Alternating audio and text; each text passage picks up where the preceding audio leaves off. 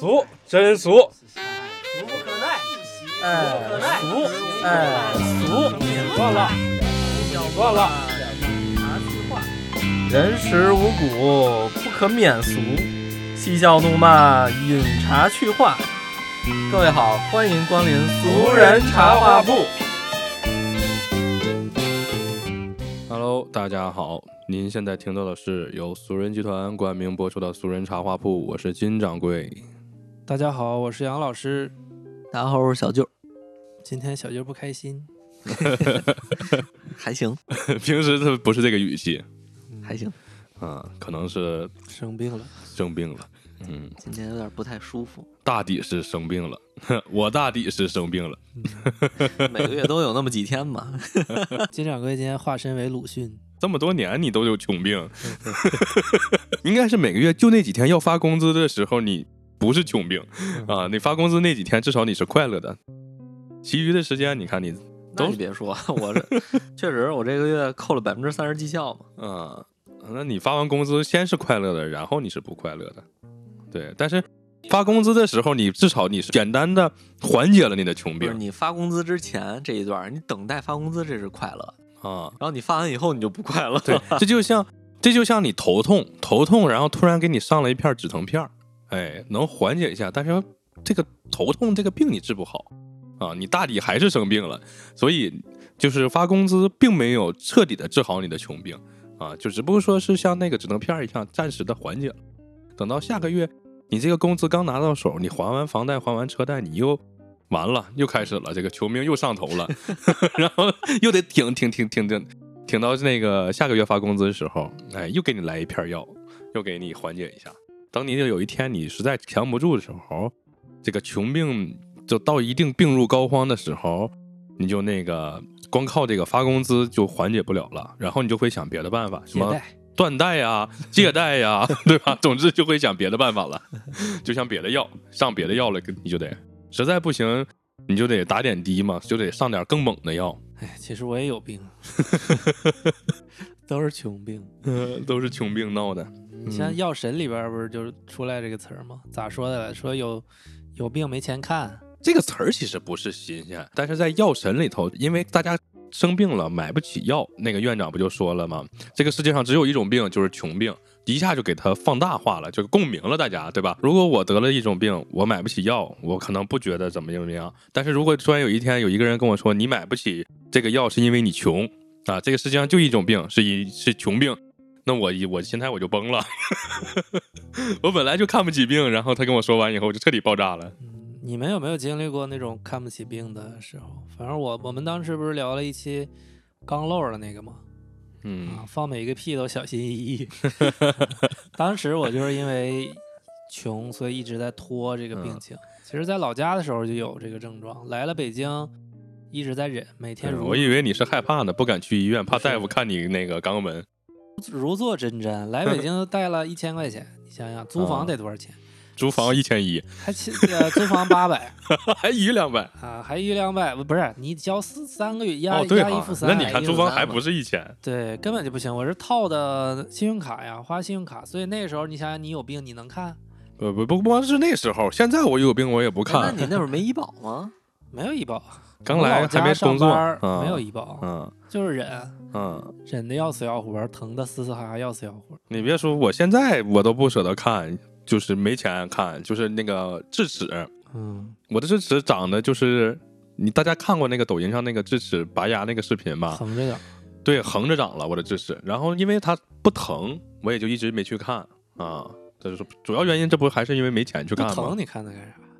人家大夫讲话了，有个词儿早晚得疼。对，智齿这个东西不是智齿，如果你横着长，你不拔，它会顶你前面的牙，然后哦就会变形，然后发炎，然后巴拉巴拉巴拉巴拉，反正它还有一种就是有可能你会长到你的下颌骨上，对，然后你面瘫，你就成北野武了，长到下颌骨是会从腮帮子穿出来吗？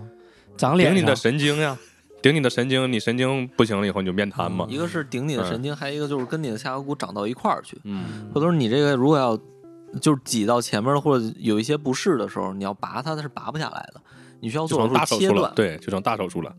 总之就是因为我没钱，所以我一直没去看。我觉得去看可能得花好多钱，然后去拔牙，然后一直没去。是你们就是我还好，因为我是一直有医保嘛，嗯然后我是用医保看还可以，有嗯有，但是有的公司这不还有那什么嘛，补充医疗嘛？就我现在这公司就有补充医疗，等于说你假如说花个两万块钱，你可能也就花个一千块钱不到。是吗？嗯，这么省？我之前我之前有一次住院嘛，我住院的话一共花了反正几万块钱，然后又报了很多钱，其实算下来最后也就花了两千多块钱住院，包括嗯使用的那、还还用了一针吗？哎，是吗啡吗？啊，激素嗯不是吗啡，使用了飞你是但是我也不知道我要看这个病花多少钱，但是我一直就觉得我没钱去看，我就不去看了。嗯，就像杨老师这，别说是当时，不敢看。其实对，现在我也是这个状态呀。其实你要嗯看的话，有可能就是说，假如说查出点什么病，可能你你预计花一千，嗯结果你发现我操，我花了他妈一万。不用预计，你进医院就花一千，感冒你也得一千的。那一千都没有，是负资产，看什么病？人家人真的就是人，没钱的时候得病就一个字儿忍，嗯，这就是穷病嘛。对，所以“穷病”这个词儿，当时听完大家就是非常有共鸣嘛，大家就觉得我操，我们太他妈穷了，然后我们没钱去买药，然后因为这个穷，你会引起的各种疾病也其实也非常多。其实老百姓们为啥你看这大家常说一句话，叫什么麻麻绳专挑细处折这种的感觉的，那些那些穷人们为了去省钱，然后他会专就是挑一些。呃，饮食上面他可能没有什么安全保障，然后其实，在为了省钱的过程中，他会采取一些比较有危险这种的啊、方式方法，总之会呃更增大他的这个人生当当当中的他这个遇难的这种可能性，所以就出现了这种麻麻绳专挑细处折这种情况啊。本身你就穷，你舍不得吃，你吃的那些东西不都是三无产品？好，吃完你生病了，癌症折了，对吧？然后你你想，如果你因为穷，咱这么说，咱们鲜活的例子，最鲜活的例子，吴老师他爸没钱，没钱怎么办呢？我买个破三轮儿，然后呢，为了省钱怎么办呢？我走那桥洞啊，啪嚓磕一下死了。就是这个，就是因为你要说真正找原因，就是他不舍得花钱，不舍得花钱的原因是什么呀？穷呀。我记得那个姜文在电影里有一句台词，就是孩子们在冬天里玩，然后说那个那个那个好像是谁忘了说啊会会冻得生病的，然后姜文说了一句话，冻不会让孩子生病，只有穷会生病。当时我就小时候小时候我就以前看这节目没没有太没有太大感觉，后来其实我发现就是说你发现就有钱人吃的不一样，然后你的身体抵抗力就会不一样。然后你动，就是你在外边玩完以后，你回家你洗个热水澡或者泡澡，就是有钱人的这种对比也是不一样，你得感冒的几率就会就完全不一样。嗯，所以说当时不明白，现在后来发现明白了。呃，其实这个不是在强调穷和富这个之间的这个东西，是因为富人他也会生病，富人得的叫富贵病。咱们说这个穷是我当时就是这，我刚才说的是麻绳专挑细处折这种这种，其实真的因为穷增加了他患病的概率对，啊、这个是极大的增加，而且是他越穷越不舍得，反而越增加了风险。有的时候他可能为了省一些路费，采取了一个非常危险的这么一个方式方法啊，可能是呃做了摩的，对吧？他不舍得打车或者怎么地的，特别偏偏做了个这个摩的或者怎么地的，在山路上可能这个摩托车就冲下去了，或者怎么样了，这些就风险其实要比有钱人肯定是大得多的，我觉得。对，而且网上经常，抖音上也是，经常有人在说，我们国家的食品安全标准，在全球范围内是比较低的，不像欧洲国家还有日本食品安全标准那么高。对呀、其实这个我觉得是站着说话不腰疼吧。嗯、如果我因为我是一直是做食品的嘛，我们国家毕竟还是一个发展中国家，贫富差距还是比较大的。如果我们按照欧洲的那种食品安全标准，嗯，大家都吃不起饭。全饿死了，真的全得饿死，根本吃不起饭。对，因为国家你卫健委还有食药监，他们绝对是有这个格局的，绝对是知道我们国家的食品安全标准不是那么高，但已经在最大范围内在保障大家的安全。就这很多人也达不到。因为因为前日子有一个嗯。特别、特别那什么，就大家宣传嘛，就是酱油嘛，对，酱油你的添加剂里边很多，像焦糖色，对对对，但是后来我了解一下，如果要是真正的按照正常的工序去做酱油，你根本没有那么大的产量，你供不起那么多人吃。对，嗯，所以说它有一些添加剂啊，包括一些东西啊，它是为了保证大家都能吃上。对，就是有有这个产品，市场上就是有这个需求。如果我们国家像欧洲、瑞士、北欧三国、挪挪瑞芬，人家收入水平那么高，那我们完全可以把食品安全标准定高，而且企业的成本变高，老百姓消费得起也没问题。对，而且人口基数在那儿呢。对，人口挪威才多少人？对，中国有多少人？中国中国的人口红利这么大，你肯定需要保证这个红利一直有增长嘛，嗯对吧？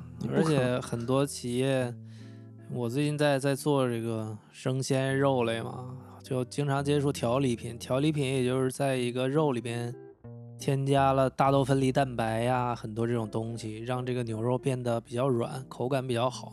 当然，这个大豆分离蛋白里边是有保水性的，它能做到加一克大豆分离蛋白能锁住三克的水，所以就会让这个牛肉特别便宜。可以告诉大家，你海底捞吃的每一片肉，全部都是调理肉。所以你在海底捞付出的那个价格，虽然海底捞可能没有那些高端火锅那么贵，你付出的这个溢价就是买它的服务。如果你让海底捞全部又保证这么好的服务，然后全部都用原切肉，那完了，谁都吃不起。其实现在咱们正好说到这个吃这块儿了，因为大家 没有办法买到好的且便宜的肉，所以大家其实可能更多的是奔着口味去的。对，嗯，你说我去一个小店，老板跟我说这个肉可能是好的，这个有可能，但是你说那种大的连锁的，我觉得这个很难做到。嗯，对，除非是特别嗯高端的那种。，对，嗯，大家也吃不起，当然海底捞都吃不起了，别说嗯你再高端的了，那你也一样更是吃不起啊。哪天国家发布一个法律说，全国禁止生产调理肉，只能吃原切。那我感觉中国有一半的人就吃素吧。不管怎么说，这些年过去了，大家还能吃起肉也不错了。嗯，也以前连肉都吃不起，对以前穷病穷的更厉害，现在算不错了。现在我们的穷病没有病入膏肓，对，但是因为本身这个我们的这个贫穷导致的，我们其实怎么说呢？大家就更怕穷，因为我们穷过，我们才更怕穷，我们对钱的渴望才更强烈。对大家为什么这么强烈的去赚钱？因为我们穷过，怕穷，怕饿肚子，怕没钱，所以现在大家会拼了命，不惜一切代价去赚钱。现在的年轻人，我接触的比较多，基本上都没有什么说是其他事儿比挣钱还重要，他就是想去挣钱啊，因为大家就是更怕这种穷。嗯，你像我都不是，我都不敢去看我的牙，我都觉得我我要去看牙，这笔开销会很大。啊，当然保险可能会报一部分，但是我在我的观念里头，我觉得这个东西会是一一大笔开销。其实占你生活的优先级比较低，我觉得嗯，你的优先级可能站在生活会就更多一点。他不管是优先级还是什么样，就是在我的观念里头，我是个穷人家的孩子，我不是说是个打小就是很富庶的这么一个家庭的环境。如果打小是个很富庶的家庭的环境，我出来我不会去在乎，不会去想这个事情的。我说我操，我今天我这牙疼，我但凡是有一丁点儿疼，我今天工作我不干了，我去看，对吧？这是有钱人家的孩子的想法。但是如果我是一个穷人家的孩子，我今天脚趾盖儿有点疼，哎呦，这不影响呀，我该上班上班，我明天腿儿都折了，我说不影响，我还得上班，我还得挣钱。这个是我们观念的区别，这个穷病的这个观念会让我们打根儿里头，我会去恐惧这个事情，我要花钱了，我要省着花，对不对？但是如果我不缺钱的话，我不需要考虑这个事情啊。我这个我买药也好，呀，干什么也好，我能买起，我还怕生病吗？对这个一是我们个人的情况，二是我们国家现在就这么个条件对啊，大部分的人只能说是就养家糊口嘛，糊口糊口，能糊口就不错了。有穷病，我觉得不是病入膏肓。在中国，其实你只要勤奋一点儿，能努力，还是能吃起调理肉，能养家糊口，能吃饱饭的。对就像吴老师这种极度特别特别努力的嗯，人，他一定是能吃饱饭的。你不一定过成一个大富翁，但是能保证自己的下限。嗯，这有一个例子，就是查韦斯，大家应该知道，委内委内瑞拉的那个前总统吧？我以为你说的是扎维斯，就是钢铁侠那个扎维斯，帮我 打开头盔。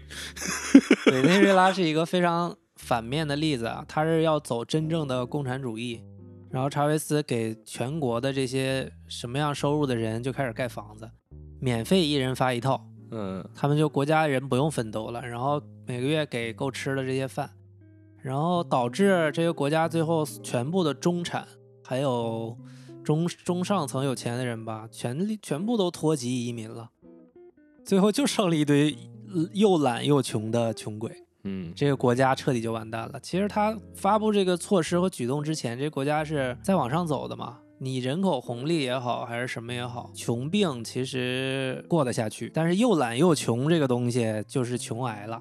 啊，这个你看朝鲜一样，大家都很穷呀，对，但是不影响，嗯，就是因为大家都穷，这个不不就不不怕了，就没有穷病了呀。大家都穷的话，就没有穷病了呀，这是一个正常现象。如果大家都有癌症，那这大家不会说癌症这这是个病呀，对，嗯，对吧？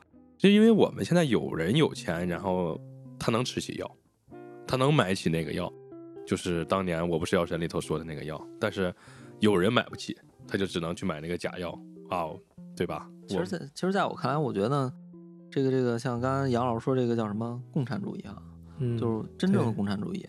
共产主义不是资源的分配，平均分配，对，我觉得它也是一种，就是说整体人的所有的生活，包括工作的所有的都是平均分配，包括你的工作，你不可能把中产的工作，就是把中产的工作只留给中产，然后把让这些又懒又穷的人没有工作，可以直接享受社会福利，我觉得这样是不对的。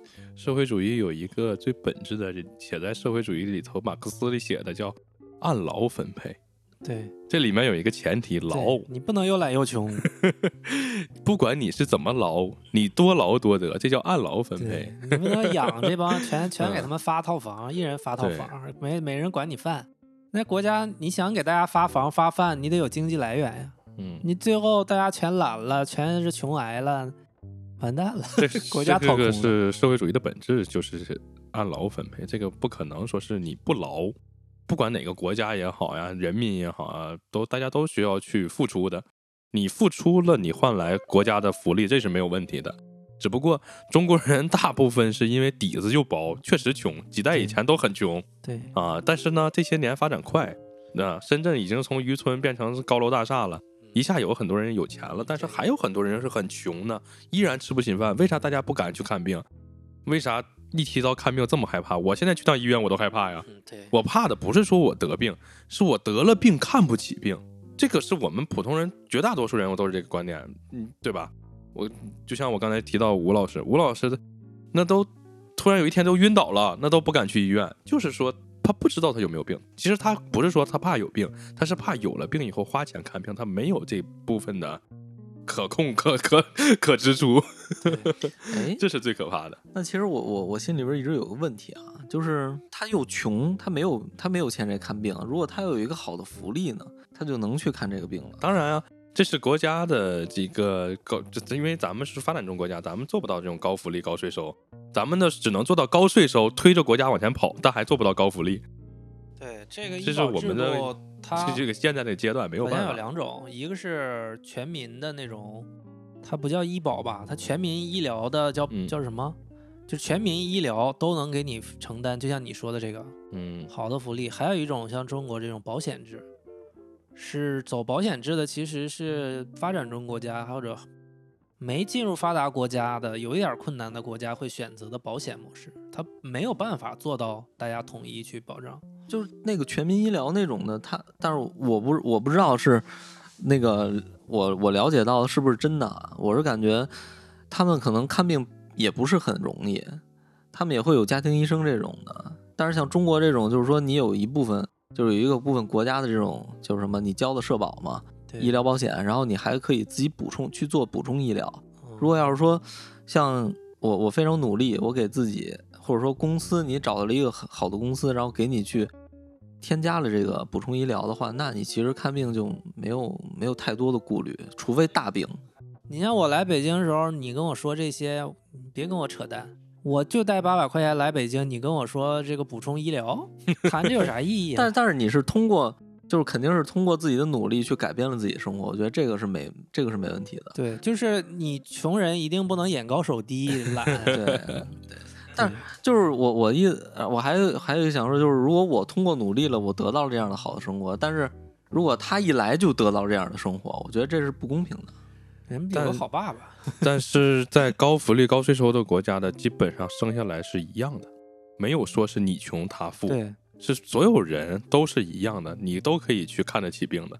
这是一个高福利、高税收的国家，就是说你工作了，你可能一个月挣三万，你可能当中有将近一万是交了税啊，但是呢，你其他的人，不管是搬砖的也好，是坐办公室也好，他也挣三万，他也是一万交了税，大家都是一样的。然后呢，这样的话，大家去看病也是一样的，但不像咱们国家，咱们国家现在是什么情况？有钱的人可以躺着赚很多钱，是因为这个时代导致的嘛？然后呢，没钱的人，他很努力在干一份不体面的工作，他也挣不到什么钱，这个是不一样的。然后呢，我们国家现在的政策是什么？通过对富人多征税来调节啊，这个是对的。对富人多征税，穷人你少征点啊，你过了起征点的你多交啊，没过的你少交。但是这个，因为咱们国家现在还有一个最大的问题，除了这个贫富差距和这个嗯有钱人和穷人之间的这个调节税收，还有一个最大的问题，是因为城市之间的北上广深这种一线、超一线的城市和其他小地方的差距太太大了，而且会越来越大，这个是很难调节的，调不了，地方也很难控制，所以导致你其实你像北上广深的年轻人，你挣一万很正常呀，你要交税，但是。你年轻人挣一万，在北上广深，他活得也很痛苦呀，很艰难。但是你在小城市，你挣一万，你要交税；但是你在小城市挣一万，你活得很舒服呀，对吧？当然，小城市可能你的就业的可能或者挣一万的机会没有那么多，但是这个就很难调节了，没有办法调节。即使年轻人在这在北上广深挣一万块钱，你依然在我看来也是有穷病的呀，也活不起啊，对不对？嗯，也也很艰难呀。你说在在在北京挣一万。然后交完你的该交的税，你一个月挣挣八八千。我听了很多之前的同事，他在当助理的时候生过一次病，烧发烧，好像烧了一天一夜，也没人管他。然后他一个是难受，不敢去医院，也是因为刚来北京没多久，他没有那么多余的钱去看病。因为对外地人来说，医疗其实是一个挺大的问题。再一个，孩子上学，这两点是外地人很在北京其实。愿意离开，不想在这儿待，非常重要的一点。嗯嗯，对于本地人来说还好，医疗，因为从小上社保的年头长一些。外地人今天上，明天不上，他对这事儿也没那么重视。这个就说到一个社保，咱们国家现在能做到的这个，就是咱们这个社保制度。但是北京太特殊了，北京的社保相当于不只是一个单纯的社保，它相当于一个身份的这么一个认证，就是它和太多东西挂钩了，不是说。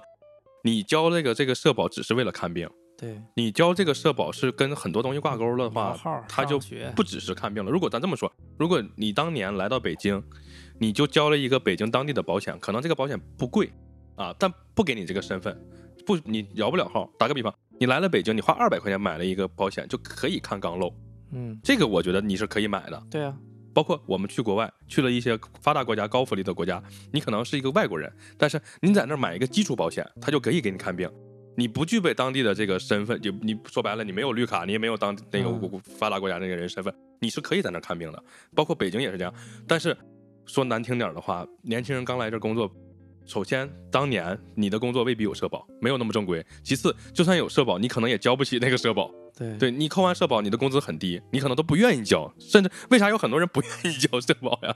因为北京的社保和太多的东西挂钩了，它变得贵了。嗯，还有一个问题是，外地人在北京，你就算是刚上班，刚开始交社保，你就像刚漏，我能自己在北京住院？对，一个人他也很难。这个其实，其实我我是觉得这个有一点，其实是在自己的选择。这个这个我我觉得我说这话可能大家都不爱听，但是我觉得确实很重要，因为像北京人，你在北京你交社保，不是说我我不上班我就有社保，你也得上班你才你才有社保，是，只是他他唯一的一个优势在于我家在这儿，对对，这很重要，这是这是有人这是有人就是家人的帮助，对对，但是如果就是北京人选择了上海，他也是一样的后果，只是这这只是自己的选择问题，对，如果你要是选择。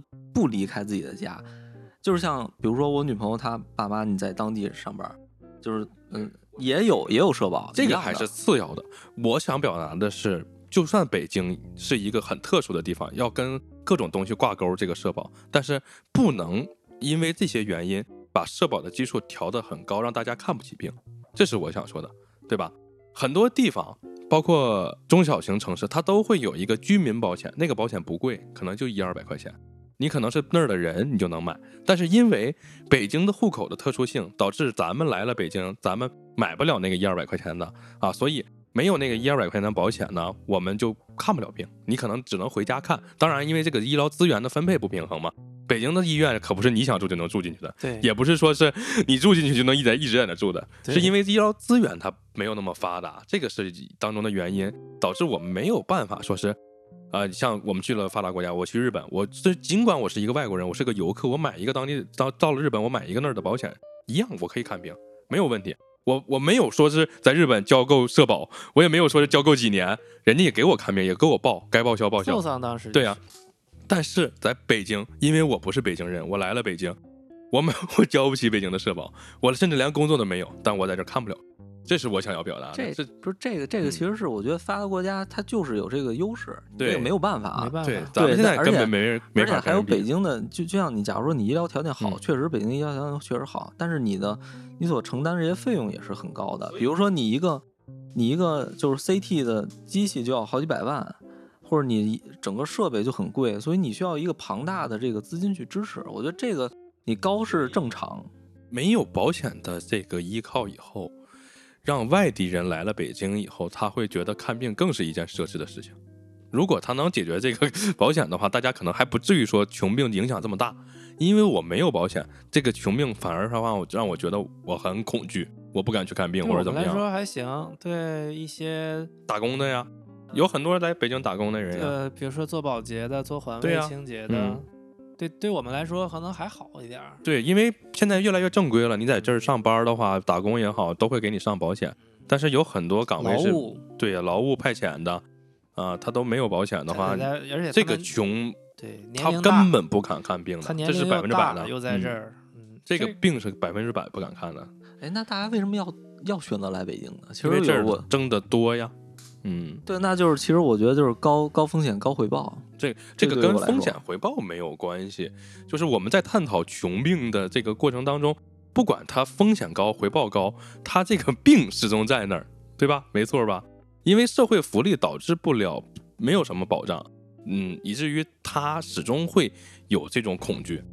这个病它不会因为风险高回报高，它就没有穷病了吗？你觉得不会吧？当然是高风险高回报，这个没有错，只是说没有社保的这个情况下，导致就是他会更恐慌。对，嗯更容易去对穷病嘛。嗯，就是这个对于我来说，就是可能我要离开离开自己的家乡啊，然后我去到一个陌生的城市，然后有一些就是说看病啊，或者这种怎么说呢，就是看病的一些这种障碍，但是或者不公平的东西。但是我觉得，如果我要是不离开我的家乡，可能我这辈子也挣不到我在家乡挣到的钱。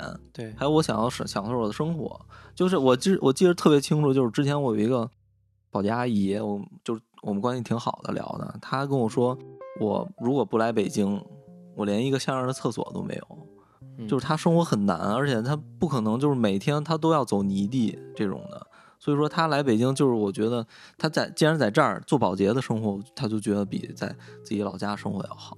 是这样的，但是我还是认为，如果国家有条件，应该给他一个你每个月二百块钱能买起的基础社保会更好。对，就是如果我咱不说国家的情况了，就是他在老家是以很穷的也这种人，这是百分之百的，嗯，并不是因为他来了北京他就不穷了，他在老家也很穷。你看这种情况，就是因为在老家可能已经活不下去了，没办法了，他才来。其实他来嗯北京，就或者是去上海，嗯或者去武汉，去任何一个大城市打工，这种行为本身就是穷病的一个表现吧。对他，因为在老家他其实已经很穷了，他没办法，嗯他也不想来，没办法，他来干啥来呀？对他没有办法，所以他他只能出来去打工啊。嗯他就得承担没有是没有保险的风险，这就是穷病一系列连锁的反应。一系列连锁，真是一系列。他可能说是年轻的时候，不管因为什么原因，没有知识，没有机会，没有这种不管什么原因吧，导致他没有财富积累到啊，没有积累到财富呢，他可能上了岁数也只能去打工，还有孩子啊，你万一男孩儿，你得给嗯人孩子也有可能结婚前。也有可能本身就是因为家里得过病，有人得过病或者得过病，一下把所有的积积蓄掏光了，对，他只能出去打工啊。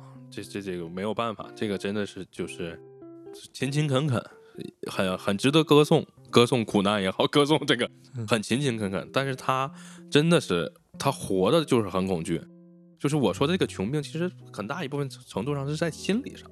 嗯，我心里头觉得我我我我我是个穷人，我可能我配不上，就是我经常会就会见到一些，呃，小的时候不是条件特别好的年轻人，他们可能也没有受过太好的教育，他们走到商场里头，看到那个特别，呃，有一些有不能叫特别了，就是稍微有一些上档次的门牌子，或者说是啊、一些英文的牌匾的这些店，他都不敢进去。在他的观念里头，我是一个穷人，我穷人家的孩子，哎呀，这个东西进去得花多少钱买呀？我能不能买起啊？他根本就没有底，甚至他可能也不认识在这个店铺上写的英文，他就是躲着，根本就不敢进。这个是打小的一个生活环境导致的，就根本他都没有办法去，不敢尝试。对，这这个这个就是对一个人影响很大的，我觉得。对，而且这个东西会带来一种欲望吧，接着而来的就是陷阱。我刚大学毕业那段时间教书嘛，也是有一些收入，因为以前说实话没见过钱。别人用安卓手机的时候，我还用那个不是安卓的手机，还是电阻屏。你们现在都是电容屏，一摁特别灵敏。我那时候还用电阻屏，电阻屏就是必须把摁凹进去，这个点才能摁住这个按钮，就比比别人晚一两代用的手机。你说到这个，我就想起我上大学，我有个室友，他头一天拿出一个手机，就是诺基亚，应该是什么七三零零七几零零，一个搓的，对那应该叫什么翻滑盖儿，滑盖儿，那应该叫滑盖儿。他跟我说：“你看这手机。”我说：“挺好的呀，诺基亚。”他说：“你看没看出有什么不同？”我说：“我没看出来呀。”他说：“山寨的。”我说：“是吗？”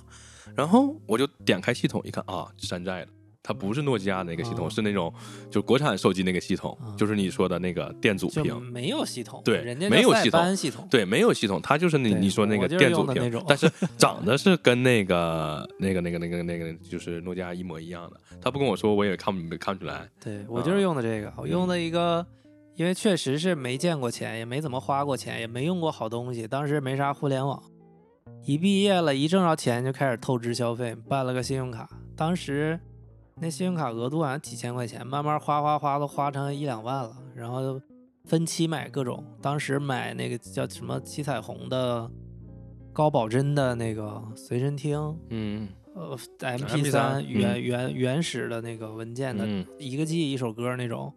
没钱，我觉得分期呀、然后买手机，没钱分期呀、后来有有几张卡，一张卡欠了五千，天天给我家打电话，给我奶打，我留着我奶家电话。后来我奶告我爸，天天要给我爸打电打。然后那时候又穷又好面儿，我说别管，我就自己还，但是根本还不起。没办个分期呀、办分期也还不起，还不上，没收入嘛。当时就是辞职了，不不想教书了嘛。嗯，我真还不起，还有一张卡，一张卡欠了五千多，一张卡欠了三千多。五千多这张卡是我爸也没骂我，我爸就给我补上了。三千那张卡是我妈也没骂我，就给我补上了。就是这种行为，就其实就是一种穷穷病。上次咱们聊小舅说的余华说那句话，就被很多人误解嘛，说你这个吃苦还有贫穷跟成功没什么必然联系，所以不倡导吃吃苦，不鼓励去去什么穷养之类的，它跟成功没必然联系。对，当你特别穷，然后突然有了点收入，然后有了点眼界的时候，你就很容易，如果从小让他吃苦穷养的话，很容易产生我这种穷病其中的表现，掏一堆窟窿。我这还算小的了呢，所以我到现在都不花信用卡，嗯从来不用信用卡，对花呗我都很少用，就是当时留下的病根儿，还 我怕了我。你你因为咱们还好，咱们没饿过肚子。你看嗯饿过肚子的人，他的表现就不一样了。如果是真的是挨过饿的，他会很怕挨饿的。这个他可能偷去抢，他都要那个什么。你想想，为什么身边有很多打小很穷，然后后来，哎还不错，成了人中龙凤了，励志故事了？因为真的是打小穷怕了，他才特别努力。我在抖音上经常会看到，也不能经常吧，偶尔就会看到一两个主播讲起以前的年轻时候的故事，讲起年轻的时候故事，年轻时候穷呀，怎么地怎么地，出去打工。后来哎，人现在当主播也好，怎么样，这身身家千万上亿都有可能。就包括身边我认识一个那个朋友，他也是年轻时候摆地摊儿，后来也也有钱了。就是年轻的时候，他们这个穷病可能比咱们要深。像是你说咱们属于，就说我说我穷，再穷我也不至于像他们小时候那么穷。他们可能真的小时候就穷到都吃着上顿没下顿那种感觉，所以他们的欲望更强，他们的 积极性更强。我们因为打小没那么穷，我们的欲望就没有那么强，哥，我们就没有那么的那么强的积极性啊。我们没有人那么拼，说白了。对，而且你穷，特别穷的时候，心态会非常失衡。身边有朋友什么过得还行，你当然祝福他，但是心里边其实会有那种自卑感，或者是特别难受的那种比较的那种感觉。我记得之前在老家的时候，金掌柜那时候在保险公司啊，收入应该不多，但是还行，能能能有有不多。我在保险公司不多挣的，有点结余。但我那时候没收入，加上其他的小伙伴也都有点收入，但也不多。那时候大家叫我聚会出去，我就特烦。我就不想去，讽刺我呢，挖苦我呢吧？谁 讽刺你呢？这这也是穷病的表现呀！真的，我就觉得知道我没钱还叫我出去吃饭，这个可能是比较极端哈。但是更浅一些的表现也是挺难受的。去的时候心里边也，对吧？你别人比如说觉得哎你过得挺难的，要不我给你买点啥东西啊？但是你那时候心态会很很难受。哎，你这个说的就是。越穷的人越讲究，穷讲究，穷讲究。他这个讲究不只是说是他讲究吃喝啊，像刚才杨老师说这个是他的尊严上的讲究。对，这个尊严上的讲究，就是他会很在乎他的尊严。可能我们找你去吃饭，我们只是说是朋友一起出来吃饭，可能你会觉得 我挖苦你，这有点搞笑。我现在想，嗯。根本就没关系，你就吃他一顿，他他没有过到那么难。作为朋友，我就我应该主动去吃他，主动去吃他。你看你现在想开了，不是想开，其实因为现在没有那么拮据，是能那么想。但如果有一天我又返贫了，我可能还会又变成那样的。那时候自尊，我记得之前跟小舅在一块的时候，他也有拮据的那个时候，对吧？他去换房子、租房子的时候。大家也会说，哎，你这缺啥？给你拿点。他的表现是，也是我不要，我不要，也是硬挺啊，也是硬撑。就是这个自尊心上面这个症状，他他就是程度不同。这倒是，但是有的时候吧，就是有一个情况，就是打个比方，你身边有人生病了，人们亲戚朋友给都会给你拿点钱，对吧？说生病了给你拿点钱。对我讽刺我呢吧？对，不不是这个里头就有个嗯情况是啥呢？如果你收了，你都收；如果你不收，都不收。对不？这是正常的。你说今天来了个阿姨，说你家里你父母或者你谁生病了，给你拿点钱，意思一下，你不收。那明天又来一个，你不收。后来 今天收了他的，明天不收他的，这也不行。所以索性要么就全部收，要么就全收了。对，这种行。其实我觉得像刚才杨老师说我那会儿就比较拮据的时候啊，像你们说给我拿着什么，我我我的第一印象是你们要给我买点什么。但其实这个你给我买点什么，你是花花钱了。对，所以说我第一反应是我，我觉得我抗拒，是一个是肯定是说自尊心有影响啊，但其实是，嗯，也是大家对我付出了金钱这种，我觉得不太不太舒服让我。但是我有的朋友他会直接把他旧的东西给我，比如说像那个暖壶，我到现在还在用。我一朋友给我拿了一个，他就他不用了，他换了一新的，他说那这给你吧。然后还有晾衣杆，他也不用，他给我这种拿的我就很。就很平等，我觉得负担没有那么重。对，别人花了钱，我就觉得难受。对，如果人家不要的，那对人家影，他人不损失啥，我用在心里头。而且你会感觉你，你觉得你们两个之间是平等的，他可能给你花钱像有点像施舍，对，有点是。其实人家没那意思，真的是关心，这就是自尊心嘛。对，就是真的。自尊心可能有钱的时候，你可能就不在乎了。有钱的人可能就没有那么计较这个东西了。真真的是越穷的时候，可能你会越计较这个东西。你可能觉得人家挖苦你了，或者人家觉得讽刺你。嗯，有钱的人是叫吃饭啊吃啊，对吧？就可能没那么细细细细细想这个事情。人家身上有钱的时候，我记得咱们跟谁吃饭，人家知道是他结账，他也会主动结账，但是不会让你剩。桌上有嗯剩菜，大家玩个游戏，猜拳或者摇骰子，谁输了谁吃那个菜，嗯最后一定要是把它吃完的对，啊，跟我们的这个表现是差别挺大的。对但是你说因为贫穷啊，就是导致这种精神上、心理上的这种疾病，我觉得远比说是你生理上的病要可怕。生理上的病，你可能说是啊，因为贫穷导致的，那了不地你就去治嘛啊。如果真的是得了我不是药神那种看不起的病，那那那那另说。但是心理上的这种精神上的病，可能会影响你一辈子，可能会导致你一辈子都穷。对对对对，这个是我觉得是最可怕的，就是，呃，你得了这种，就是因为穷导致心理的一些就是失衡啊、会让你失去一些机会或者可能有钱，我觉得这是有可能的，会导致你真的可能一辈子就穷了啊。这是这个当然啊，我们不非不是说一辈子穷是个什么错事儿，我觉得这个没有错，没错。啊，这个因为咱们现在国家这种情况，嗯，一辈子穷的人，我觉得也很正常。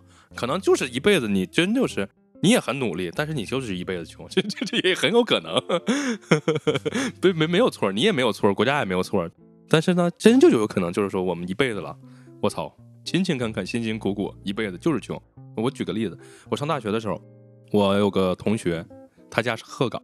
他母亲在鹤岗当初中老师，在我看来，初中老师应该是个体面的工作，薪资也不错。他跟我说，他妈一个月一千五，十年前，十年前我不知道，呃，就是咱们那儿工资多少，应该三四千吧。啊，当年他跟我说，他妈就是他他穿的很朴素，他穿的很简单啊，穿个帆布鞋，普通衣着。啊，但是在我的观念里头，当时内蒙的老师，如果是初中初中老师家的孩子，条件应该不错了，啊，至少不至于像他那么朴素穿的。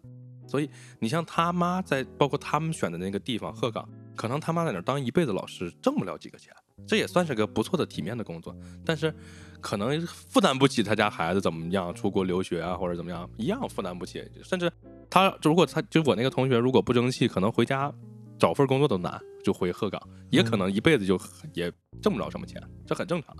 这个就是因为当当地的情况，鹤岗一套房才四万块钱。一月一千五可以了，如果非要拿房地产去衡量的话，其实也也不错了。那 听到这个，其实我觉得之前杨老师最早跟我说过一句话，就是我一一直到现在记着，就是跳出舒舒适圈，对吧？就是可能就是说我的工作，说我的工作要有一定的成，就是成长或者或者改变的话，我要跳出我的舒适圈，要改变自己，对吧？对，就是我觉得那个年代，可能就是说老师啊，还有这个国企的，对啊对对国企的员工，他们是比较舒适的，就是也是勤恳一辈子。但是如果有像那种下海经商的，他们就跳出了舒适圈，然后改变了自己生活。我觉得这个可能是有一定的区别。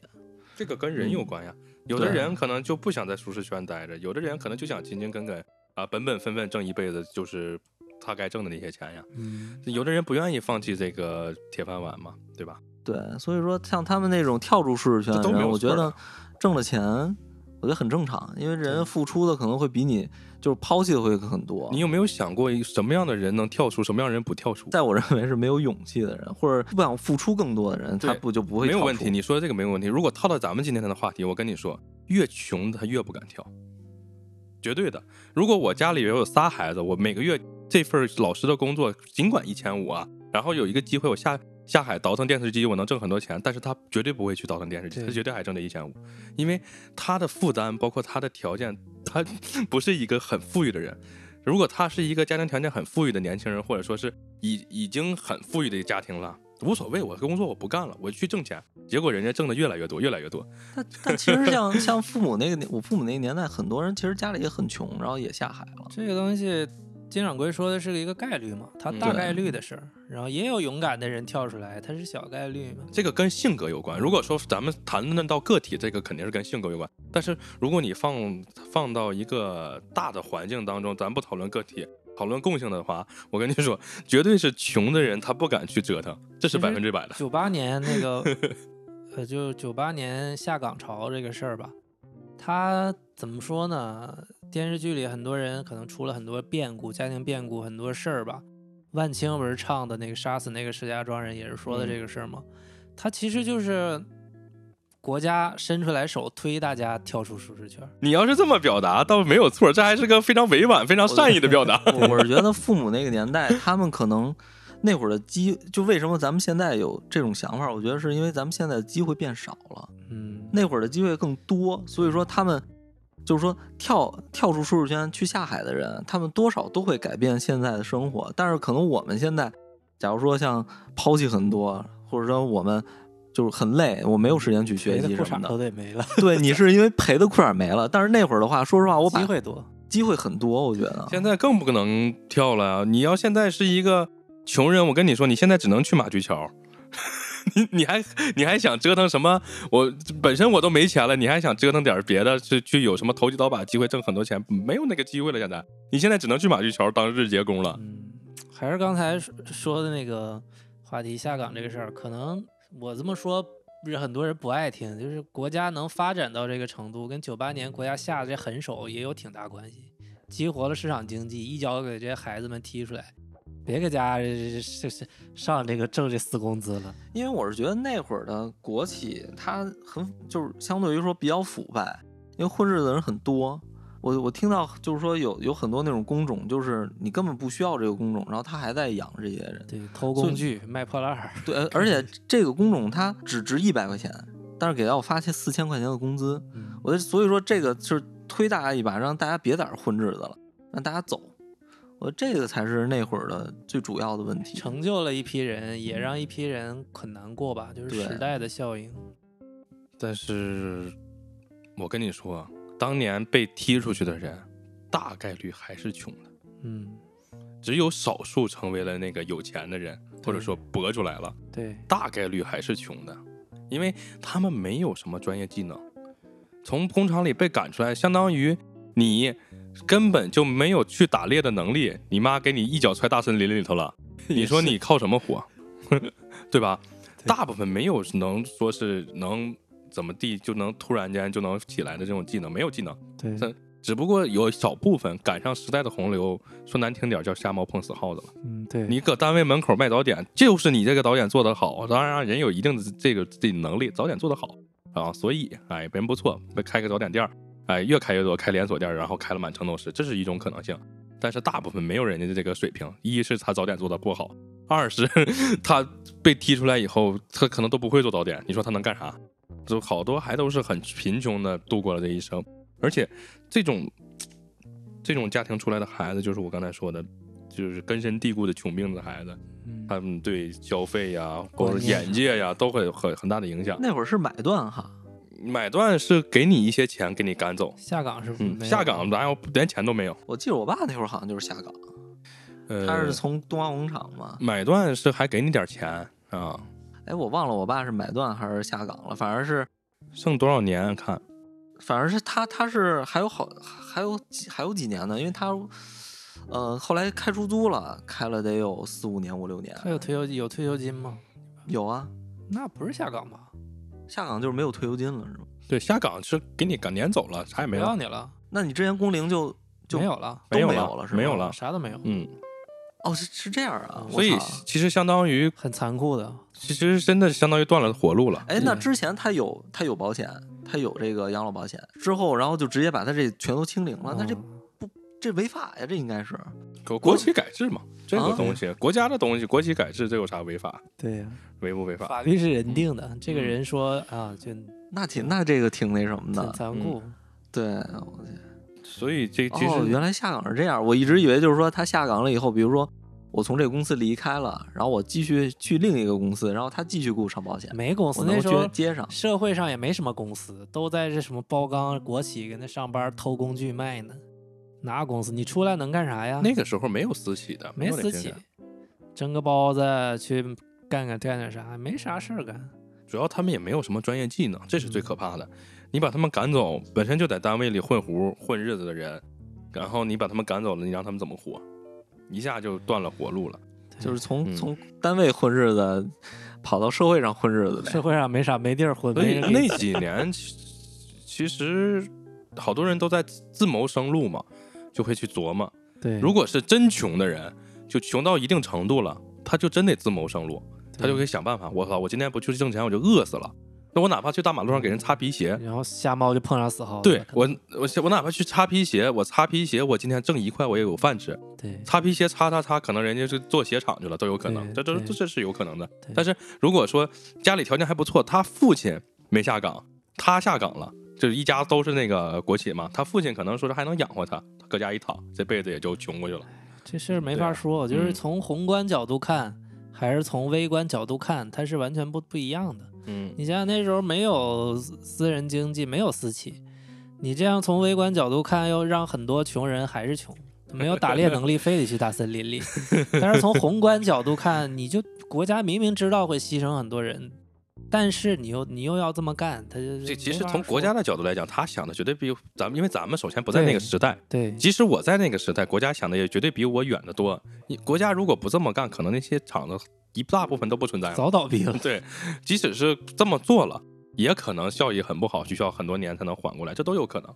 但是没有办法，断腕吧，主要是断腕了、对只能是这样说但说实话，如果让我选，我觉得我还挺想回的，我我我想回到那个年代生活。你看看漫长的季节，彪彪子，对，因为那会儿他机会多，现在我感觉我有一一腔热血，我没有机会。对，因为现在这个时代没有什么信息差了，你知道的别人知道，你知道挣钱的法儿别人也知道，对，而且、嗯而且现在社会已经社会已经固化了，你没有、嗯没没有什像么太多的机会，所以所以我说现在的穷人是真穷啊！你你要是现在穷，你想挣一百块钱，你可能真就得去马驹桥，但是没有可能说你今天擦皮鞋，明天你能开鞋厂，没有这个好事了你今天擦皮鞋，明天也接着擦皮鞋吧。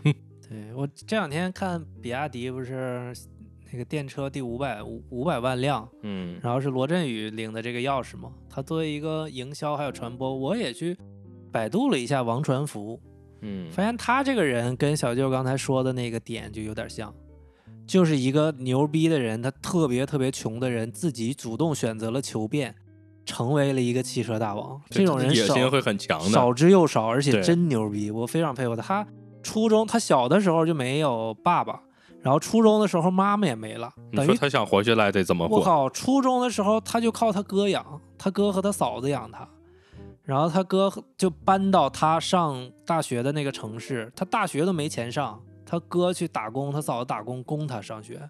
他上大学的时候也特穷，后来研究生也是供起来。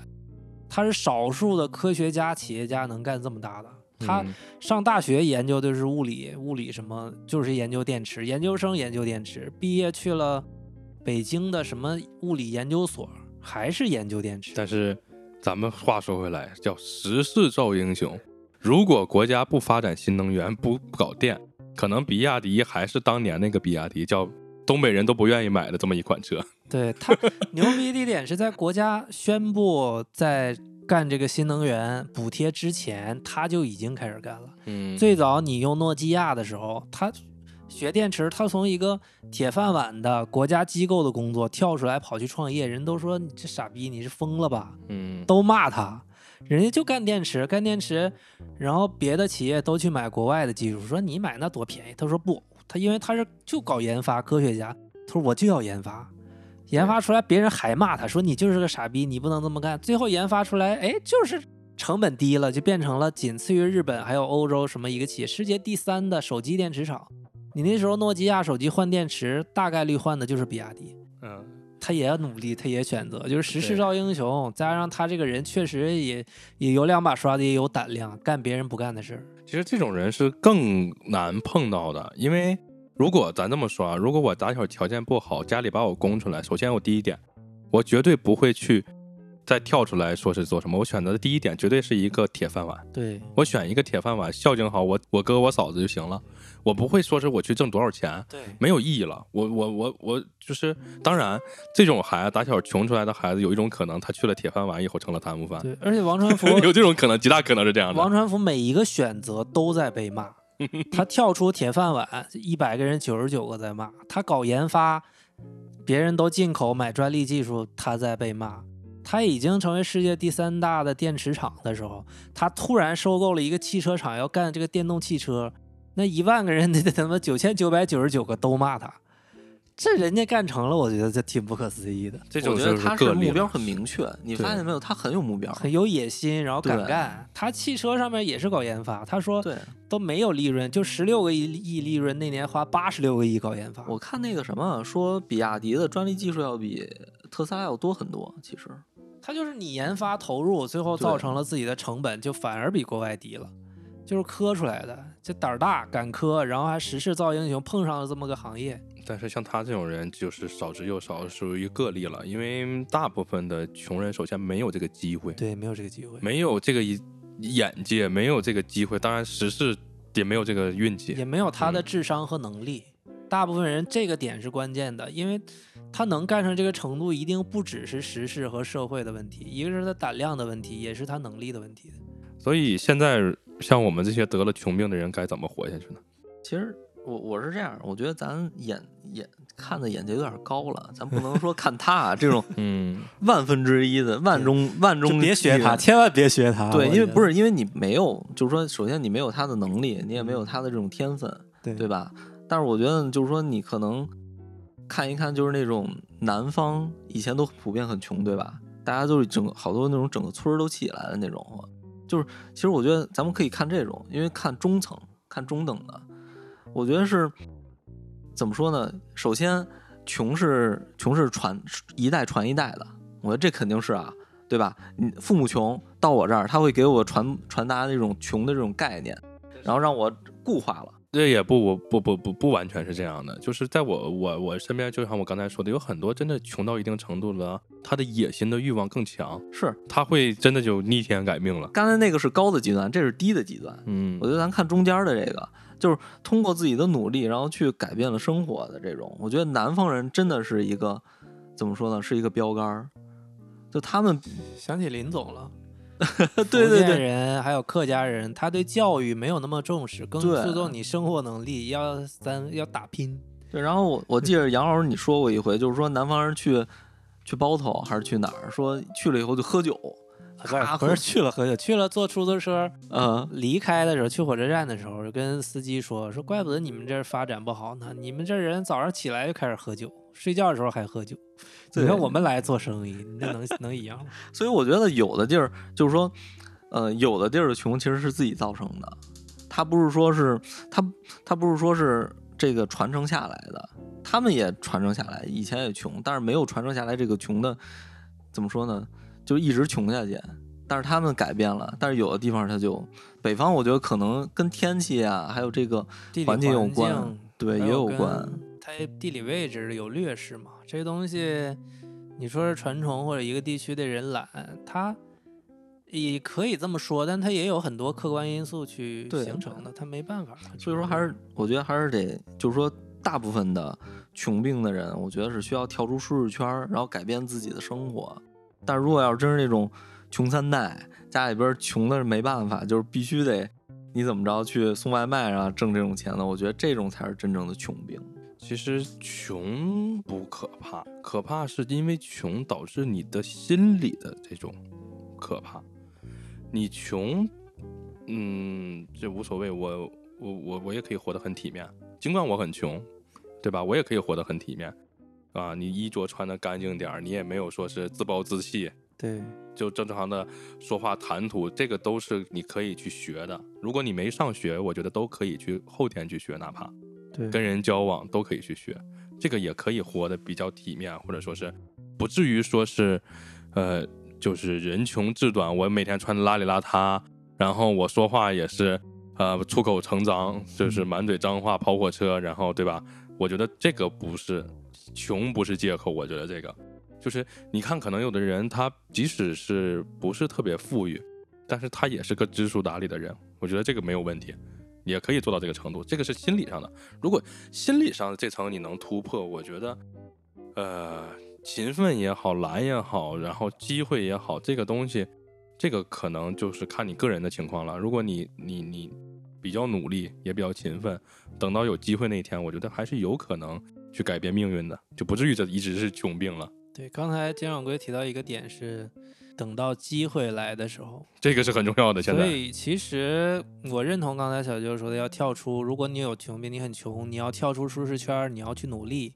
这个是从微观层面上我们要这么做的，但是这个我们治不了这个根儿，这个病的根儿，需要微观和宏观一起去努力，是需要政策上面的有一些好的政策能能激活一些产业或者激活整个社会的活力，然后加上微观的大家去努力，它才能让整个这个层面去摆脱这个问题。其实你可以都不用想那么远，咱不说那么高那么成这是政策呀或者那么高啊，对咱们只说一个很简单的机会，叫贵人。对，如果你是一个很穷的小伙子，但是呢，你可能说是哎很努力，也很勤恳啊，人为人也不错，嗯对然后你碰到这个贵人了，你可能也就改变了你的命运了。对，但是 如果你碰不到这个贵人，但是你也要坚持去这么去做，才有可能会碰到这个贵人。至少你这样去做，碰到贵人的概率会大，更多人会瞧得嗯起你。如果嗯你这个人撒谎撂屁儿，然后粗口成脏，穿的哩啦邋遢，这你碰上伯乐的概率会小一些。主要这个，咱们说这个穷病呀，它不只是说是因为穷导致上生理的疾病，这是我一直强调的。心理的，我觉得是最可怕的。生理的病，你可能说是真的就是我看不起了，我得了绝症，那大不了就死嘛，对吧？但是你心里的这个可不是说你活着呢，这个害 己还害别人。这个 心理上的病，可是你一直活着呀。嗯，我我啊觉得咱聊伴随你一辈子啊。我觉得咱聊这么长时间，就是没有聊什么是穷。穷，这个穷的，我觉得我就挺穷呀。就是你你，我觉得我觉得分好几种穷，就是可能你穷是真是钱没钱，还有一种就是说我像金掌柜说的似的，我钱我我首先我没钱，但是我活的还活的还挺高兴，但是我心心穷，嗯，嗯，我精神穷。我觉得这个应应该是分好多种穷，对，它也没有一个数值的标准，是一个相对概念。对除非是绝对的穷的，那他是穷，对剩下的就是相对的穷嘛。对，嗯就是我觉得有的人有些很其其实我觉得大部分中国人都穷，这个你不用想，就不用没有标准。虽然啊，咱们国家说已经是奔小康了，没有穷了，消灭贫穷，摘掉贫穷的帽子，但是你就放在每天你去看超市，但凡打折或者说是外卖小哥每天这么横冲直撞，我跟你说，百分之八十的中国人都穷。就是认为自己穷的人还是多 不不光是认为，就是咱们如果非得有个标准，百分之八十的中国人现在都穷，这是百分之百的。你如果说大家真的有钱了，首先从咱们天天能看到外卖小哥，他不至于那么疲于奔命的去送外卖，对吧？他可以我选择工作，或者我选择不工作。我累的时候我就不工作了，哪不不至于说是每天送那么多个小时。你再往中层说，中层白领不至于那么每天拼命的加班，公司也能负担起他的工资呀，也不至于让他那么每天疯了一样的加加班，对吧？你往高层说，高层咱不用说了，人家是不贫穷的啊，中低的这些绝对都是贫穷，企业也没钱，是人也没钱。你说会不会因为你说的这个，我是承认啊。你说会不会造成现在？其实几年前大家这种认知其实没有这么强，大家没觉得自己有穷病或者能穷到这种就这么拮据。在几年以前，就零八年奥运会那那十年八年，现在会不会因为房地产的这个热潮过去，然后人口红利基本快枯竭，人力成本上升的时候，我们发现自己或者企业也好，国家也好，很多领域没有核心竞争力。就像王传福做的那个事儿，永远被人嘲笑，我没有打造自己核心竞争力，导致现在大家这么难受，会觉得有这种很拮据、很穷的感觉，或者大量的人口觉得自己穷。我一直觉得是怎么说呢？我感觉大家的生活条件起来了，嗯然后有了对比，然后很多人就是眼界放开了以后，他会他的这个真正的经济基础跟不上自己自己自己的生活了，所以大家会觉得很穷。有一我觉得有一部分是这样，然后还有一部分就是说，因为社会的分配嘛，这种资源分配嘛，对有钱人他会分走更多的资源，因为你资源就这么多，对你有富人肯定有穷人，然后富人富人越少，我觉得富人越少，穷人越多，我是这么认为的。因为一个人掌握了更多的财富，他剩下的人分不到了，所以我觉得这个也是一一种穷人。对，我想说的是，一个社会或者一个集体，就是这一个集体的综合的整体的财富水平。如果这个集体，比如说咱们仨，咱们仨总体的钱，不说贫富差距，总体的钱总量大了，可能咱们仨过得都就就都还行，不至于那么穷。就如果我们仨总量的这个钱比较少，全在金掌柜那儿了，咱俩就会感觉穷的难受。就是我们仨怎么样，就考虑让俗人茶话铺的收入的总量变大。如果总量变大了，整体里边的这些个体，他的日子就会好过一点。但怎么让这个整体去赚更多的钱，我们就是要想我们这播客怎么样打造核心竞争力，这其实一个层面。短期可能我们去找一些贵人，找一些投资，这些都能解决短期的这个收入问题吧，让大家没那么难受。但如果你不打造引入了资本，不打造核心竞争力，就去把这钱烧光了，然后就在这混，你最后大家咱仨也会觉得咱咱真难受，咱真穷。大家为什么现在这么就是对这个穷这么感觉比以前深了？其实杨老师刚才说的这这个就是为什么现在大家觉得，即使我现在活得比以前好了，我也觉得我很穷，或者甚至我觉得我穷的观念更强了，是吧？对对因为有一点啊，过去这十年，包括过去这十五年，中国是飞速往前走的。你肯定听过一个一句话，叫“兴百姓苦，亡百姓苦”。国家在拼命往前跑的时候，百姓是很辛苦的。大家为什么这么疯疯狂的加班？大家加班是为了啥？为了背着我们的国家往前跑，所以大家会很辛苦。辛苦过后，你会发现，我操，我这么辛苦，这么多年过去，为啥我的存款没变多？少了，不管少没少，就仅哪怕你没变多，你是不是会觉得，我操，我怎么他妈这么穷？为啥大家都有钱了，我这么穷？物价还涨了。对呀、是因为这些年我们背着国家拼命的往前跑的同时，你没有得到，或者说你觉得你并没有说是拼命的往前跑，你的财富也是往前滚着积累。你可能说是，呃，哪怕是比以前稍微多点儿，你也会觉得我操，我我穷了，我跟别人比不了，别人比我有钱，跟别人比我是穷的，或者说是你你这些年往前拼命跑的时候，你自己但凡你自己运气不好，生了点病，你都会觉得我操，我他妈挣的这点钱不够看病的。你像我现在领导，痛风，天天喝，你每天早上来都脚疼，那你有什么办法？那也得天天出去喝，对吧？所以我就说，你可能你最后挣那点钱不够你看病的都。所以，但是没办法，大家都是这么拼命的往前跑，因为我们的国家需要往前跑，对对吧？就是我们找到了一个，哎，往前走的一个小捷径、小窍门儿，我就沿着这个小窍门、小捷径一路走到黑了。应该其实走走这个捷径的时候要往大路上走，但那个时候奔得太快，大家也就有点癫狂，也就顾及顾及不到那些事儿，嗯，现在就会很难受，还是没有核心竞争力。所以这种穷的想法会让我们觉得，呃，更痛苦。如果你真是赶上前些年往前跑的时候，你通过投机倒把的办法积累了你的财富，你可能不会觉得你穷了啊，你就只是把穷病治好了。但是如果你没有跟上国家往前跑的脚步，这些年你没有积累什么财富，你会对这个穷的观念更根深蒂固。你可能现在更害怕去医院看病，你就像我现在，我更害怕去看病。万一我我怕的是啥？第一，我怕的是我可能会得了一病，我要需要看花钱。第二，我觉得我这些年这么往前跑，我肯定有可能得了病。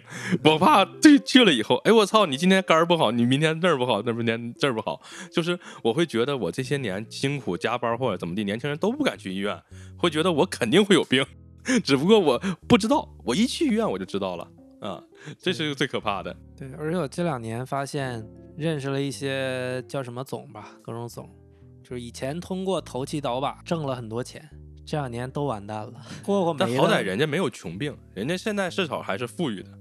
呃，咋说是假装很富裕吧，就撑面子嘛。嗯，啊，好多这种，那也比咱强但是但是我觉得他的穷病应该更更难受，他也难受。对他比咱们难受，他要硬撑着自己的面子，对，也硬撑自己的形象，也是一种穷病吧。对都难受。人家别比咱强，至少人有办法能富过也好，也有办法能弄来钱。弄来贷款，对呀、反人家能弄来钱呀。就是我是感我感觉，富过的人穷也穷过，再再起来的时候就会稳一点儿哈。对，而且而且你再去生活的话，可能就他就会没有那么的，就是说对于欲望啊这种渴求那么大，嗯嗯，还是就是踏实生活的人会很多，我觉得得了穷病的人想翻身其实挺难的，嗯，就是真的是穷到一定程度才会翻身，物极必反，只有这种可能性。还有还得还还还得看个人，可能有的个人他穷到一定程度也不会翻身，他我就这么穷了，爱咋咋地，我每天讨吃要饭混日子，我就这么穷，他也没有说是想翻身的意思。对，怪不得我之前领导老说呢，说你就应该结婚要个孩子，这样你的事业能更上一层楼。嗯，这你的压力会更大呀。对，嗯，所以你看他说就会觉得你看我。我这个挣着更多钱，就是我有了娶了媳妇还没这么大的感觉，有了孩子以后，我奋发图强，干到了现在这种。他跳出了舒适圈嘛。当然，我就不希望成为这样的人。这跟是每人有关，跟个体有关，嗯，但是至少不管怎么说吧，大家这这个时代发展到现在这个阶段了，大部分还都是穷人。别管就不哪怕你你老板他也一样，你也是个穷人，对没有说是真的说是精神上富裕，然后物质上也富裕，做不到，真的做不到。中国人大部分做不到，就是就算有钱人，中国的他也很难做到精神上的富庶。我觉得，我我我天 我前天看抖音说这个有钱人，就是有有有钱人特别痛苦，说每天花这个钱就很难，花不完。然后他们他也没有什么，就他也没有什么事儿可做，让我花。对，所以就有他他有的有钱很无聊，人真的是很很无聊、很痛苦，他他超级无聊。他会觉得就是他很孤独、很孤单，甚至都他不知道该干啥，每天。就为什么好多人就是越有钱玩的越花，他在寻找自己要干嘛。这就是我说的，其实他很难，即使他物质上富庶了、富裕了啊，很富有，但是他精神上也很难做到富有的，这个呃也很难。钱来太快了，以以前我看那个中国的现状导致的。钱来太容易了，容易产生这种。以前我看马云没事儿还拍个拍个什么短视频，呃，不是那种短片儿哈，然后还他妈就是什么那个双十一那个会，然后自己还上台唱首歌，我说这这不有毛病吗？这么有钱？其实怎么说呢，马云和刘强东这种咱们认为的有钱人，比较难以发生小舅说的这种现象，就是他有钱的感觉很空虚、很无聊、很闹心，他会有事儿干，因为他们是实打实的、扎扎实实，不是靠投机做起来的。对对对，他是研究了很多东西，辛辛苦苦一步一步。你像刘强东，刀尖上舔血干出来的，他不会感到空虚的，他一定会让自己很充实。他经历过太多，是有好多人钱挣的比较容易，挣太容易了，他就空虚，他也没有过程，就瞎胡闹，就弄了干了房地产了，挣了一堆钱，这钱白来的，大风刮来的，我操，太容易了。他的精神上其实也是很贫穷的，嗯，这个穷病也很难治的。一是一种是像我们这种物质上的贫穷，物质上贫穷导致我们精神上的贫穷，这都这都是一个连环的。像像他们虽然是物质上富裕了，但是他精神上的贫穷也很难去治精神。上贫穷很容易造成返贫，还不如咱们，欠一屁股债。总之，现在这个阶段，大部分的人还是贫穷的，不管是精神上还是物质上吧。嗯，只能是继续扛着往前走。还是那句话，我还是想说，咱们之前也说过，就是这个年代投机的成功的概率低了，一定要扎扎实实的磨练自己的业务，去耐得住寂寞，打造一些核心竞争力。国家也好，个人也好，都需要这样。其实我我我一直刚才在想怎么去摆脱这个穷病哈，因为说实话就是说，我虽然我虽然会因为一些钱上面的事儿去苦恼，但是很多时候我还是快乐的。我觉得，就因为我对钱的欲望没有，就是对物质的欲望没有那么高，但是还会有难受的点。所以我我觉得为怎么摆脱这个，我觉得杨老师说这个提高自己核心竞争力，我觉得是一点。就是让自己在这个社会上的这种生存能力更强。对你，你发现你生存能力强的时候，你会对于生活这个难度系数会下降，你就会开心。还有一个就是说你，我觉得精神世界得丰富的人才会开心。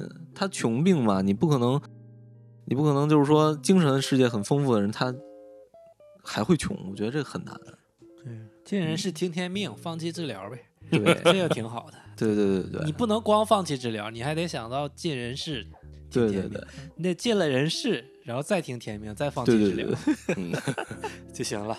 反正是一时半会儿治不好，因为现在这个国情大环境对啊就是这样。所以我们个人其实说到大环境这个，嗯，历史的这个一粒尘埃，我们只是，而且这种大环境的任何一个变动落到我们个人身上，都是我们无法承受的。对，如果如果有一天这个整个的大环境发生一哪怕一丝丝的变化到我们个人的身上，我们可能都是一座山啊。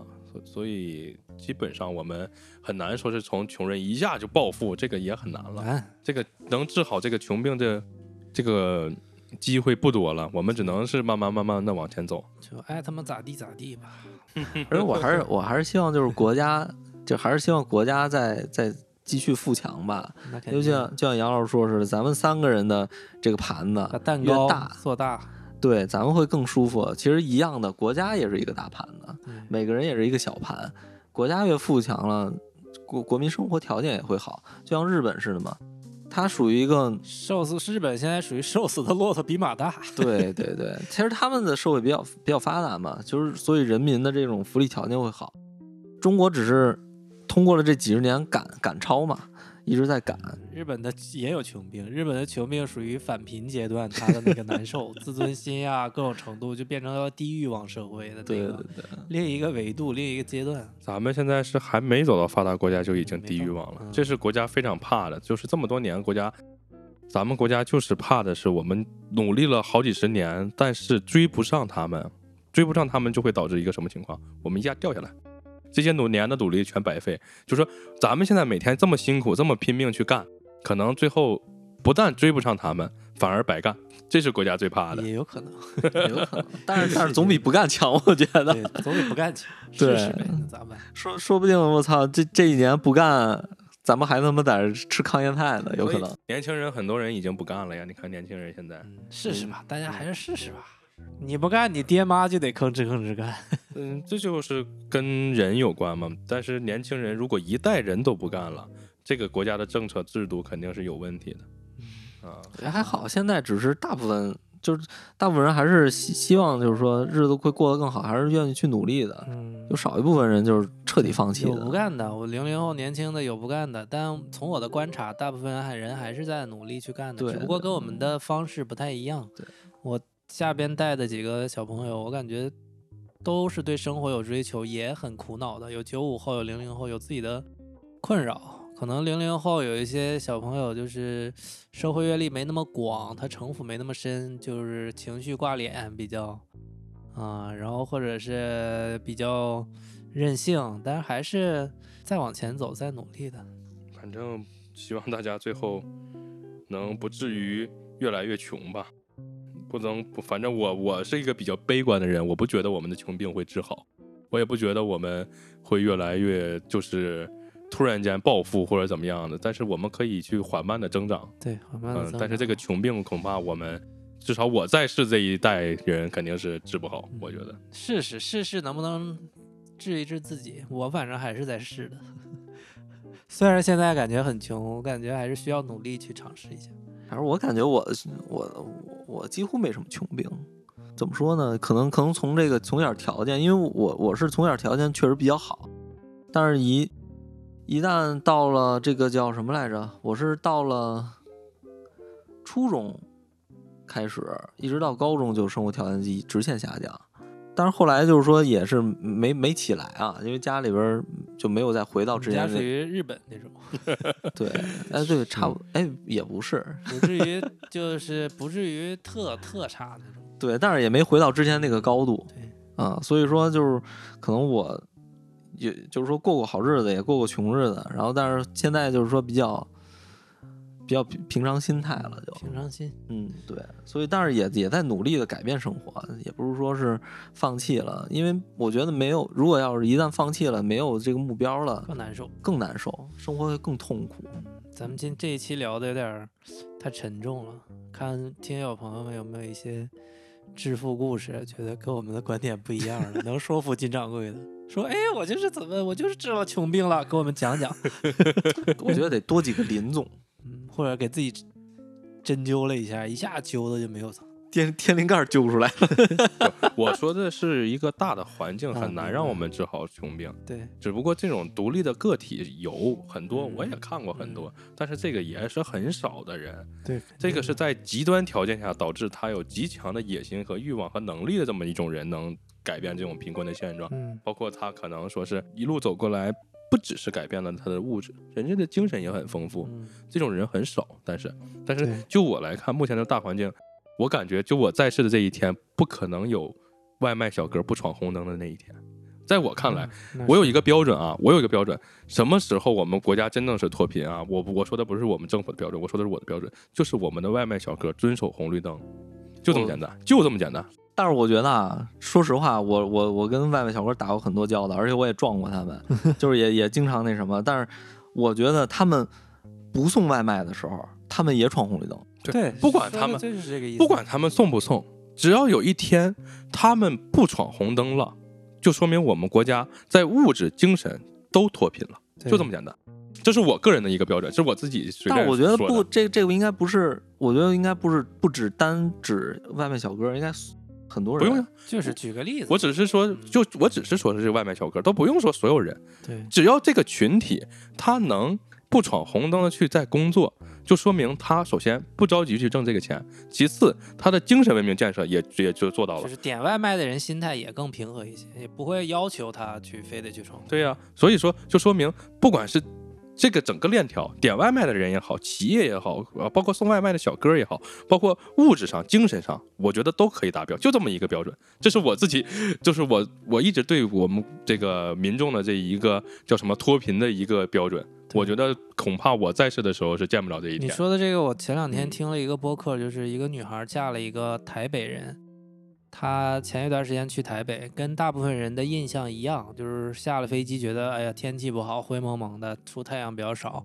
在一个城市很破旧，他体验很不好，吃也吃不习惯，但是待了一星期，发现这个城市美妙的那一点，其实就跟金掌柜说的外卖小哥这个群体不闯红灯是有类似、有相似性的。所以说明他们那边其实虽然经济多少年不增长，但是它其实整体的富裕程度和人均的精神还有收入的满足程度可能是大于我们的，因为它街头艺人非常多，而且街头艺人的这个技艺水平也很高超，人们之间也那种争啊抢啊，它的那个节奏跟我们这边也也不一样。当然，这个也是抖音里边来的台湾同胞说的。哎呀，人家大陆看到希望，一直在往前走，这个非常繁华。这个就看你怎么什么角度去看。所以用金掌柜这个维度去看，我觉得其实台北也好，台湾也好，虽然楼比较破旧，但其实他们的精神和物质发展的程度还是比我们要强那么一丢丢。因为我是因为我是觉得台湾，因为台湾我去过，嗯，我觉得台湾的这个 整体的环境确实是比较老旧，但是他们应该是发展起来了以后，对，后边没有继续再发展，所以他们就是说是现在这个状态。但是他但是咱们是还没有发展到发展起来，对对对对，所以这个很这个我觉得没有可比性，就是内内陆和台湾这个，因为也是两个怎么说呢，也是两个不一样的社会嘛，其实是对对我我是我觉得还是提高整体的人民素质，然后这样才能看出来这个国家到底穷不穷。仓廪足知礼节，不用提高素质，只要外卖小哥挣的钱，他能养活他家的老少，自然他就不闯红灯了，他的素质也就上去了，就这么简单，这个穷病也就治好了。我觉得你俩但是很很很遥远，这两个层面是要都是要做的吧？你是需要达到那个程度，它很遥远。然后，当然我们虽然很艰难，也是要去努力学习，要提高自己的素质吧。嗯，两个层面都要去进步，一个是宏观，我觉得往快了说要二十年，这是我往快了说，没关系，一百嗯年也好，我觉得作为个体还是要努力的。就是我乐观的讲是二十年，二百年也好，我就是像我比较悲观，我可能属于我觉得我活的时候可能都见不到。悲观不影响，我也很悲观，但是再悲观，我觉得个体还是需要努力的。嗯其，实我我觉得不止二三百年，这数字不重要，数字不重要，反正是我觉得是一个。我觉得是一个很怎么说呢，是一个很难实现的一个目标，但是我们要努力去实现。也可能现在还没把我摧残到那种认命的程度，站着说话不腰疼。没准儿被那几天把我摧残到那个程度了，我也是认命了。但是还没到认命的那一步的时候，就还是先别轻易认命了吧。能拼一拼就拼一拼。其实我谈的不是个人拼不拼的角度，我是谈我们整体的国家的这个穷病怎么能治好。对我是怕嗯你说那个很对，我是怕有一些听众朋友误解，觉得我我谈的不是个人，我始终谈的不是个人，我始终谈的就是我认为百分之八十人都有穷病，嗯而且这个穷病怎么能治好？就是我说的，达到刚才我说那个标准。你你说的是嗯本质，